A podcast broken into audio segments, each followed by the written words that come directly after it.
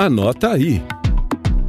Contagem regressiva para a Olimpíada dos Servidores dos Tribunais de Contas, que este ano será realizada em Cuiabá. Se você ainda não se inscreveu, corre que dá tempo. É o recado do delegado dos atletas Sercom TCE de Goiás, Dixon de Souza. Quem já participou das Olimpíadas uma única vez sabe o quanto é importante, o quanto é bom, o quanto é salutar o quanto agrega conhecimento, amizades, valores.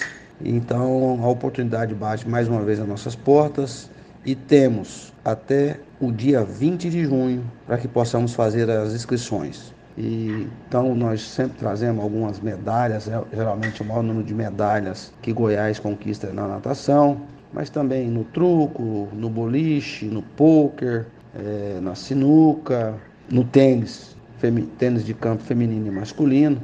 Então a gente aguarda, ansioso para que possamos fazer uma equipe bonita, um grupo bonito como sempre e nos mostrar unidos, amigos, cooperando um com o outro, que as Olimpíadas é isso. É momento de entretenimento, mas também de muita entrosamento com os colegas da casa e com os colegas de outros tribunais. Perfeito. Só reforçando que a Olimpíada terá 24 modalidades e que os Jogos acontecerão entre os dias 8 e 15 de outubro deste ano. E no dia 10 de outubro, ao mesmo tempo que ocorrem as disputas, será realizado o 6 Congresso de Governança e Controle Externo, aproveitando a presença dos servidores que vão discutir os caminhos do controle externo, quando serão apresentados casos de sucesso e boas práticas dos tribunais de contas do Brasil.